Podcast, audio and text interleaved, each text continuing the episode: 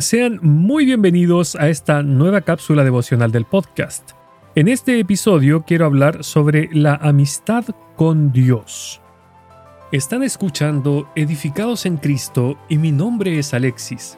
Este podcast tiene como objetivo que profundicemos en la palabra de Dios, que conozcamos más del Señor y que descubramos cómo podemos edificar nuestras vidas sobre la roca que es Cristo el Señor.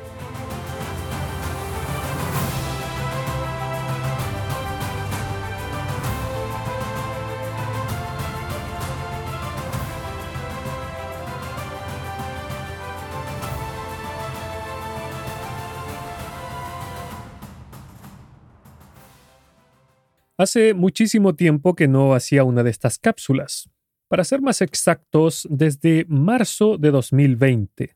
Pero, sin más demora, iré de lleno al tema. Dice la palabra de Dios, ya no los llamaré siervos, porque el siervo no sabe lo que hace su Señor.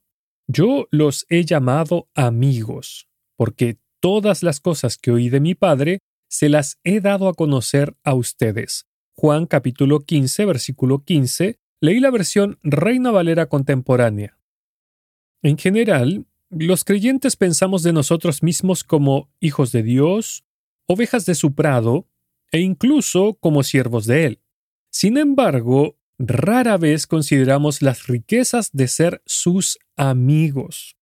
Pero, ¿qué significa ser amigos de Dios? La amistad que Dios nos ofrece no es de esos a los que llamamos comillas amigos, que son más bien conocidos con los que hablamos de repente. La amistad que nos ofrece Dios es una del tipo de mejor amigo. Lo que verdaderamente significa tener un mejor amigo, primeramente, es que es nuestro confidente.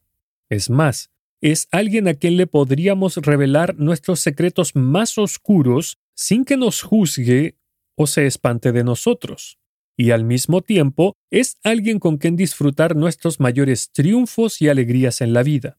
Del mismo modo, podemos contar con este amigo para cualquier situación o improviso, pues sabemos que ahí estará para nosotros y lo hará de manera gustosa. De esta clase de amistad es de la que estoy hablando cuando se habla de ser amigos de Dios. Y conforme a lo dicho por el Señor Jesús en el versículo que leí al principio, podríamos decir que su iglesia está compuesta por sus amigos.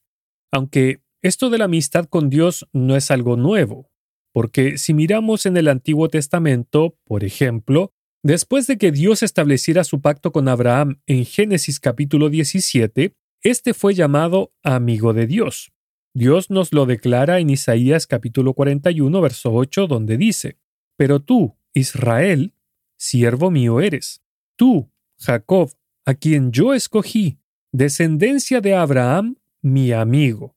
La íntima relación de amistad entre Dios y Abraham la podemos ver vívidamente cuando este último deja su tienda y camina con los ángeles en dirección a Sodoma antes de que éstos la destruyeran, y en aquel momento el Señor dijo, Encubriré yo a Abraham lo que voy a hacer, habiendo de ser Abraham una nación grande y fuerte, y habiendo de ser benditas en él todas las naciones de la tierra? Génesis capítulo 18 versos 17 y 18. Acá vemos que debido a que Dios era amigo de Abraham, él le reveló los secretos que no le habría dicho a nadie más. Esta confianza no difiere en nada de la que nosotros gozamos, porque leemos en Amós capítulo 3 versículo 6, Ciertamente el Señor Dios no hace nada sin revelar su secreto a sus siervos los profetas. Acá podemos ver que Dios nos da a conocer sus secretos a nosotros porque somos sus amigos. Ahora, una cosa interesante a destacar es que Abraham no estaba buscando ser amigo de Dios, pero fue beneficiario de la soberana amistad de Él. Y lo mismo pasa con nosotros. Ninguno buscaba a Dios, sino que Él nos buscó a nosotros porque Él nos amó primero. Primera de Juan capítulo 4 versículo 19. Y como bien dijo el Señor, ustedes no me eligieron a mí, yo los elegí a ustedes. Juan capítulo 15 versículo 16 leí la versión Nueva Traducción Viviente. Dios se nos revela no solo a través de la palabra, sino que además ha hecho habitar en nosotros a su Santo Espíritu que nos guía a toda verdad. Juan capítulo 16 verso 13, dándonos a conocer la mente de Cristo. Primera de Corintios capítulo 2 verso 16, para que podamos entender correctamente lo que Él ha revelado a sus criaturas tal como dice en Primera de Juan capítulo 2 verso 20. Pero ustedes tienen la unción del santo y conocen todas las cosas.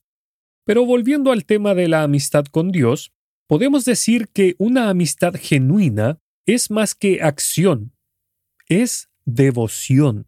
Y cuando esta devoción es el lente por el cual la Iglesia ve la amistad de Dios con nosotros, esta es tan inagotable que desafía nuestra comprensión.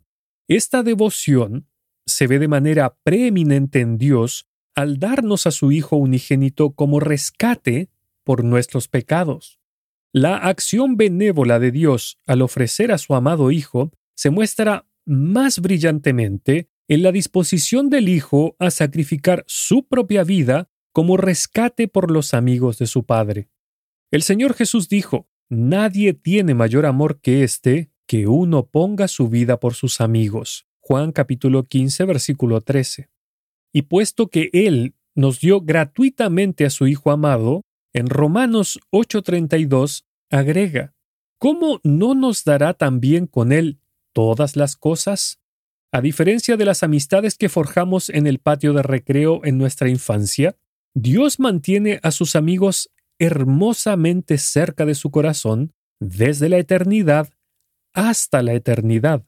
Él no abandona a su iglesia por un amigo mejor, tampoco elige amigos más fieles, ni siquiera se lamenta de haber elegido a la iglesia como su amiga más íntima. Cuando Dios estableció su amistad con la iglesia, no lo hizo basado en nuestra fidelidad hacia Él, sino en su devoción por nosotros.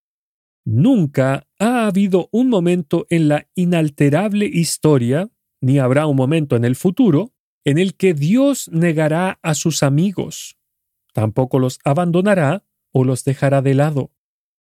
Así que, hermanos, elevemos nuestras voces a nuestro Dios, entonando aquel himno de Joseph Scriven, Oh, qué amigo nos es Cristo, el cual dice en su primera estrofa, Oh, qué amigo nos es Cristo. Nuestras culpas Él llevó, y nos manda que llevemos todo a Dios en oración. ¿Somos tristes, agobiados y cargados de aflicción? Esto es porque no llevamos todo a Dios en oración.